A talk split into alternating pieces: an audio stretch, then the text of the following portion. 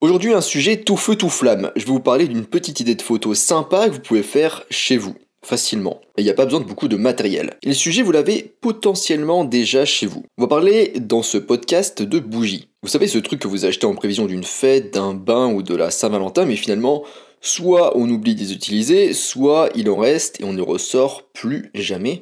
Et c'est bien dommage. Alors dans ce podcast, on va voir, ou plutôt entendre comment faire des photos de bougies en avant, Guingamp. Avant de commencer, je rappelle que sur mon site photomaniac.fr, vous pouvez accéder et vous inscrire à ma formation gratuite sur les bases de la photo. Je vous invite à vous inscrire si ce n'est pas déjà le cas. Et du coup, sur mon site, vous pouvez aussi retrouver l'article complet qui parle du même sujet, donc comment prendre en photo une bougie. Déjà, premier point, la sécurité, c'est important. Alors, comme vous le savez, l'eau mouille, la poussière salit et le feu brûle. C'est donc un danger potentiel pour votre environnement et vous-même, et vos proches s'ils traînent malencontreusement par là. Donc évitez de prendre des photos près d'éléments inflammables comme des rideaux typiquement, ou encore du papier essuie-tout, ou encore de l'herbe séchée, mais dans ce dernier cas là vous cherchez vraiment à tout brûler. Alors il n'y a pas que la flamme de la bougie, il y a aussi la cire fondue qui peut aussi vous brûler, notamment quand vous manipulez du coup les bougies. Et comme il vaut mieux prévenir que guérir d'une brûlure, manipulez bien avec précaution, éventuellement pour les plus doubles mains gauche d'entre vous portez des gants, et placez aussi les bougies sur quelque chose que vous pourrez facilement nettoyer ou jeter après la séance. Deuxième point, le matériel pour la photo de bougie. Donc il vous faut une bougie ou plusieurs. D'ailleurs, utiliser un plus grand nombre de bougies amènera plus de lumière dans votre scène, ce qui est toujours en photo, pour gérer plus facilement l'exposition. Ensuite, des allumettes ou un pour donner vie à vos flammes.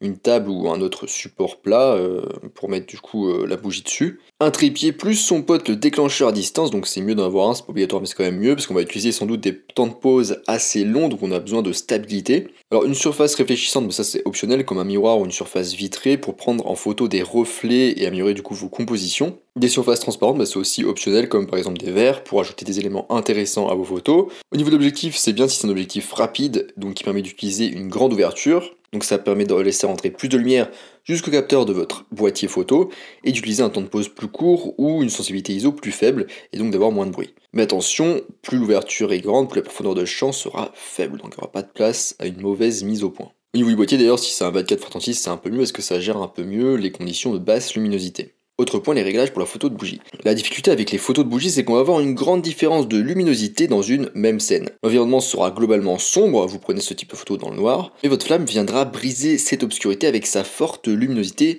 surtout en son centre. Et donc ce genre de situation est toujours difficile à gérer pour le posemètre interne de notre appareil photo qui lui se base sur des moyennes. Si vous comprenez rien à cette phrase, je vous invite à vous inscrire à ma formation gratuite sur les bases de la photo. Donc on peut se retrouver facilement avec une photo de flamme surexposée. Au niveau du mode de prise de vue, du coup, il sera manuel. L'avantage, c'est qu'une fois qu'on a les bons réglages d'exposition, vous pourrez prendre plusieurs photos sans avoir du coup à retoucher les réglages. Mais si vous bougez la flamme ou l'appareil photo, il faudra très probablement refaire les réglages. Le temps de pause entre un quart de seconde si la flamme ne vacille pas et un centième de seconde, en tout cas par là, autour d'un centième de seconde. Pour faire entrer plus de lumière, allonger son temps de pause est une possibilité. Mais gardez à l'esprit qu'en augmentant le temps de pause, vous augmentez les chances de capturer tout mouvement, à la fois de votre sujet, des flammes des bougies et du mouvement de votre appareil photo aussi. Donc votre stabilité sera primordiale. Au niveau des ISO, donc une autre façon de compenser les environnements à faible luminosité, c'est d'augmenter la valeur ISO. Mais plus cette valeur sera élevée, plus vous aurez tendance à avoir l'apparition de bruit numérique. Limitez-vous du coup à 800 1100 ISO sur boîtier APS-C et à 1600 3200 ISO sur boîtier 24x36. Au niveau de la balance des blancs, les bougies émettent une lumière très chaude. Et cette teinte, vous voulez l'inclure dans vos photos car elle crée une atmosphère l'atmosphère du coup des photos à la bougie. Le plus simple en général pour la balance des blancs, c'est de prendre vos photos au format RAW, donc format brut. En post-traitement, vous pourrez régler la balance des blancs à votre convenance. Ensuite, éteignez votre flash, donc le flash détruira totalement la lumière ambiante de la photo,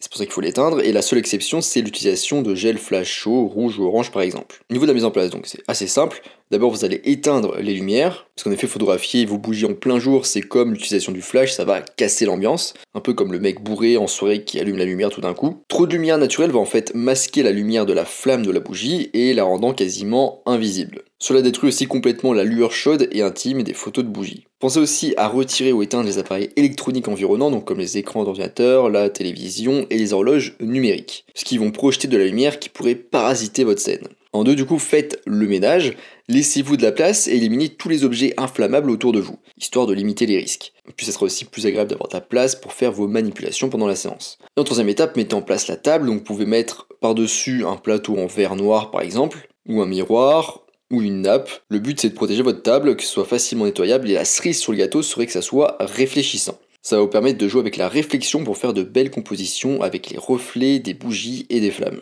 Petite remarque, si vous utilisez une plaque de verre et que vous photographiez un angle assez bas, donc très proche en fait de la plaque de verre, vous obtiendrez deux reflets superposés dans certains cas, ce qui peut rendre une partie de la photo floue. Cela est dû aux réflexions sur les surfaces supérieures et inférieures du verre. Ensuite, autre point, améliorer l'éclairage. Il existe trois façons d'améliorer l'éclairage sans gâcher la lueur chaude de la bougie. La première solution, c'est d'ajouter plus de bougies. C'est la solution classique. Plus de bougies égale plus de lumière. La deuxième solution, c'est d'utiliser des sources de lumière réfléchissantes. Donc c'est pas de la lumière directe, mais des sources de lumière réfléchies grâce à des surfaces constituées de matériaux spécifiques, comme par exemple les surfaces blanches, comme une nappe ou des tissus. Ces surfaces peuvent aider à réfléchir un petit peu la lumière provenant de la bougie, comme un réflecteur le ferait. On a aussi par exemple les miroirs ou un service en argent. Veillez dans ce cas à polir l'argenterie et à bien nettoyer le miroir. Si vous utilisez un miroir, tenez-vous bien à l'écart de la prise de vue, sinon vous risque de vous voir dans le reflet du miroir. Et assurez-vous qu'il ne reste pas la moindre trace de nettoyage parce qu'elles ont tendance à apparaître sur la photo. On peut aussi avoir par exemple le clair de lune sur une fenêtre, donc parce qu'en fait ça réfléchit la lumière du soleil et la lune, donc, donc ça fonctionne dans l'idée. Et ça fonctionne bien quand même si la lumière est suffisamment intense, on va quasiment pas se voir. On peut voir aussi les rayons du soleil à travers les rideaux d'une fenêtre par exemple, vous risquez d'avoir quand même trop de lumière en milieu de journée, donc visez plutôt euh, à l'aube ou au crépuscule si vous voulez faire ça. Et dernier exemple de l'aluminium, donc ça vous fera une sorte de réflecteur de fortune. La troisième solution pour améliorer la lumière, c'est d'utiliser une lumière tamisée. Si vous souhaitez notamment obtenir un peu plus de détails dans d'autres zones que la zone où il y a la bougie, allumez une très petite lumière tamisée ou une lumière dans une pièce à côté. Cette lumière donc la pièce d'à côté peut aussi être un flash réglable par exemple. Il est préférable du coup que la source de lumière secondaire elle provienne d'une zone large comme une entrée de porte ou qu'elle soit rebondie sur un mur ou un plafond afin de ne pas projeter ses propres ombres. Maintenant, autre point, la composition donc d'une bougie à plusieurs. Une seule bougie, ça peut être très bien pour commencer. Si vous avez une surface réfléchissante, vous allez pouvoir réaliser quelques clichés sympas. Vous pouvez aussi utiliser votre bougie pour dévoiler un environnement, un objet ou un humanoïde intéressant. De manière générale, avec une bougie, pensez à rester simple. Votre sujet, c'est votre bougie. S'il n'y a rien de très palpitant autour de vous, dans ce cas, faites un gros plan ça fonctionne toujours. Si vous avez un objectif macro, ça peut faire une belle photo tout feu tout flamme. Mais voilà, vous allez très vite en faire le tour de cette bougie. Alors remettez-vous à fouiller dans votre tiroir magique et sortez d'autres bougies. La combinaison de plusieurs bougies offre beaucoup plus de possibilités. Vous pouvez jouer avec leur position et leur distance. En ouvrant plus votre ouverture, donc en sélectionnant un chiffre F bas, vous obtiendrez en arrière-plan plein de cercles brillants. Vous pouvez par exemple y faire une espèce de S avec vos bougies pour faire une forme. Si vous avez une bougie un peu différente des autres, donc un peu plus grande et grosse, vous pouvez aussi la joindre à vos photos. Vous pouvez par exemple la mettre en premier plan et mettre les plus petites bougies derrière dans le flou. Si remarque, si votre bougie a déjà un peu brûlé et que la cire a déjà un petit peu fondu, la flamme pourra briller à travers les parois du coup amincies de la bougie. C'est aussi un effet intéressant à exploiter dans vos photos. Dernier point, on a les autres accessoires. On a vu du coup qu'on pouvait prendre en photo une bougie et que c'était pas mal. Qu'on pouvait prendre aussi en photo un groupe de bougies et que c'était mieux mais on peut faire encore mieux, ajouter une surface vitrée. Les photos avec des bougies sont particulièrement réussies lorsque leur lumière traverse une vitre ou se reflète sur un miroir. Les verres à vin ou à champagne ou encore les vases sont idéales combinés à des flammes de bougies. Et les possibilités ne s'arrêtent pas là, d'autres objets transparents ou réfléchissants peuvent aussi très bien fonctionner. Voilà, on arrive à la fin de ce podcast sur la photo de bougie. J'espère que vous prendrez de superbes photos de petites flammes sur leur colonne de cire. Sur mon site photomaniac.fr, vous pourrez retrouver l'article beaucoup plus détaillé à ce sujet. Sur mon site, vous pouvez aussi retrouver l'information gratuite sur les bases de la photo. Je vous invite à vous y inscrire si ce n'est pas déjà le cas. Moi, je vous laisse ici à vos colonnes de cire et je vous dis à bientôt sur les internets mondiaux.